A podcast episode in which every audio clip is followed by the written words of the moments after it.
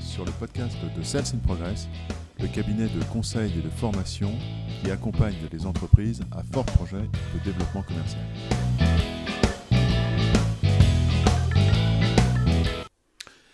Les trois forces.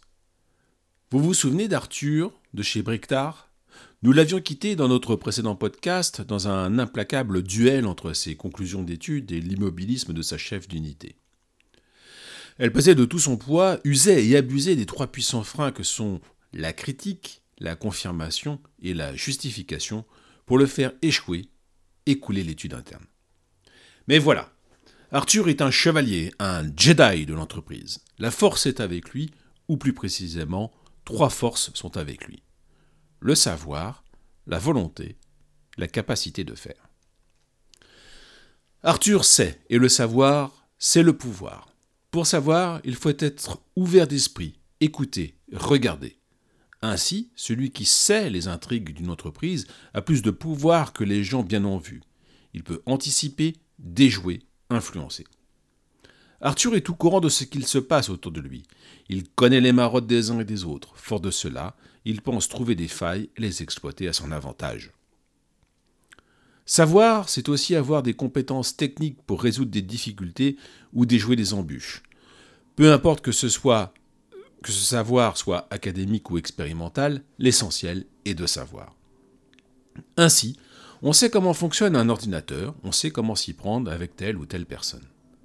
Arthur sait lire, écrire, compter, écouter, réfléchir et bien plus encore. Il a des diplômes qui l'attestent et qui lui ajoutent une certaine technique plus complexe.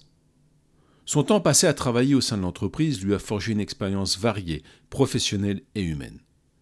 Que d'atouts pour déjouer les pièges insidieux de sa chef. Il saura utiliser un vocabulaire adéquat, slalomant entre les écueils, frôlant la zone à risque sans jamais y rentrer. Il fera même avec un certain plaisir, énervant son interlocutrice, à s'approcher en limite de son territoire sans jamais y mettre les pieds. Elle ne pourra pas agir, c'est agaçant. S'il ne sait pas exactement où il va, les aléas de la vie sont trop nombreux, il sait d'où il vient. C'est déjà quelque chose. Il entendra alors Lincoln lui murmurer Tout homme peut s'améliorer, à condition de connaître son point de départ. Voilà une phrase qui redonne de la force. Seconde force d'Arthur, il est volontaire. Il agit plus par volonté que sous la contrainte. Il a décidé d'allouer ses ressources et son énergie à ce fameux travail. Il en avait compris la valeur et l'intérêt pour l'entreprise. Il s'est porté volontaire pour le réaliser. Pour progresser comme Arthur, nous devons être volontaires, et pour cela, il y a trois questions à se poser. Qu'est-ce que cette action peut m'apporter? Quel avantage vais-je en tirer? Quel risque je prends si je ne le fais pas? Le premier attendu d'un travail est évidemment la contrepartie en salaire ou rémunération.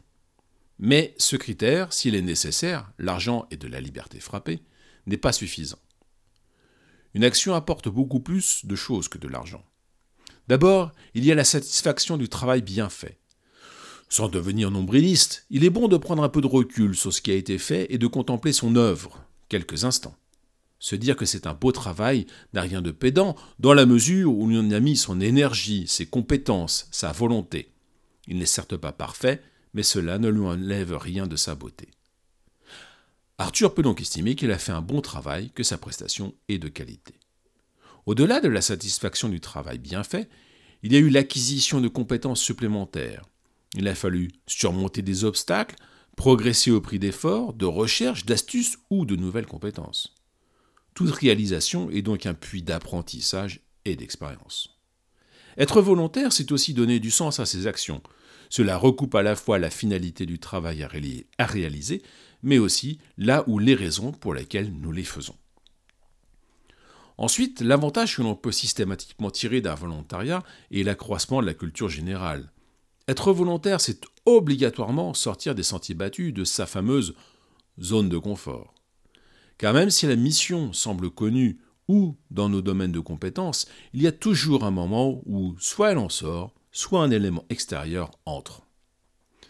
C'est cette rencontre impromptue qui renforce notre capacité d'adaptation, notre culture générale. Être volontaire rend donc plus fort, plus instruit, plus agile. Finalement, il serait peut-être plus tranquille, plus sage de ne pas se porter volontaire. On se mettrait ainsi à l'abri de bien des soucis, car être volontaire, c'est s'exposer, partir à l'aventure. Statistiquement, il y a autant de chances de réussir que d'échouer. Soyons raisonnables. Pour vivre heureux, vivons cachés. Tout cela se tient admirablement. Mais on pourrait également parodier Bernard Shaw et dire que le monde est divisé en deux catégories, les volontaires, ceux qui osent, et les autres. On l'a vu, être volontaire est générateur de satisfaction. C'est aussi saisir des opportunités pour assurer l'avenir. Il est amusant de constater que certaines jalousies des collègues d'Arthur à son égard. Trop pleutre pour se porter volontaire, il lui envie l'étendue de ses compétences et champs d'intervention. Arthur grandit et eux se racornissent. Paul Valéry disait Je vaux ce que je veux. Cette phrase a été traduite par certains managers en Vouloir, c'est pouvoir. Arthur est un exécutant, et c'est sa troisième force. Loin de l'image de tâcheron que sa chef d'unité lui confère, lui, il fait, il construit, il crée. Au quotidien, il met en application sur le terrain de la vie professionnelle ce qu'il a appris tant en formation qu'en échange ou par expérience. Faire, c'est l'aboutissement du savoir et du volontariat. Cette troisième force est le trait d'union entre toutes. Elle permet d'arriver à cet état de satisfaction précédemment évoqué. Elle donne vie à tout projet, concrétise l'idée. Imaginons un instant un individu qui sait tout sur la chasse, qui a envie de chasser, mais qui au dernier moment renonce, ne fait pas, ne passe pas à l'acte. Au mieux, pourra-t-il bénéficier de la chasse des autres, mais il n'aura que les basses pièces. Au pire, il est seul et mourra de faim. Faire est la troisième force qui permet de vivre et d'atteindre l'apothéose. C'est aussi accepter de prendre des risques, de changer ou de s'adapter son comportement. Faire, c'est s'adapter aux situations qui se présentent, jamais tout à fait les mêmes. Arthur sait, veut et peut faire. Ainsi, il est en totale autonomie. C'est un solitaire, diront ses collègues. Oui, mais il est libre.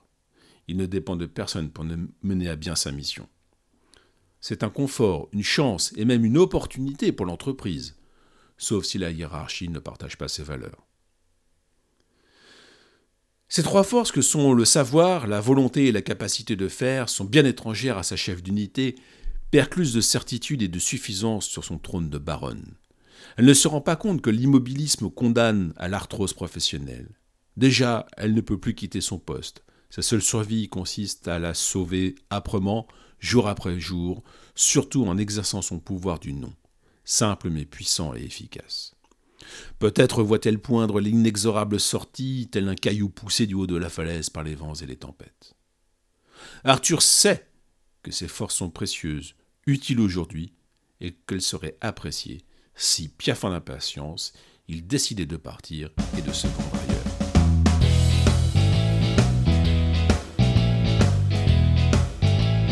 Ainsi se termine notre podcast. Marc, Arnaud et l'équipe Sales in Progress vous remercient de votre attention. N'hésitez pas à consulter notre blog. Nous y publions régulièrement des informations qui vous seront très utiles www.salesinprogress.com. À bientôt.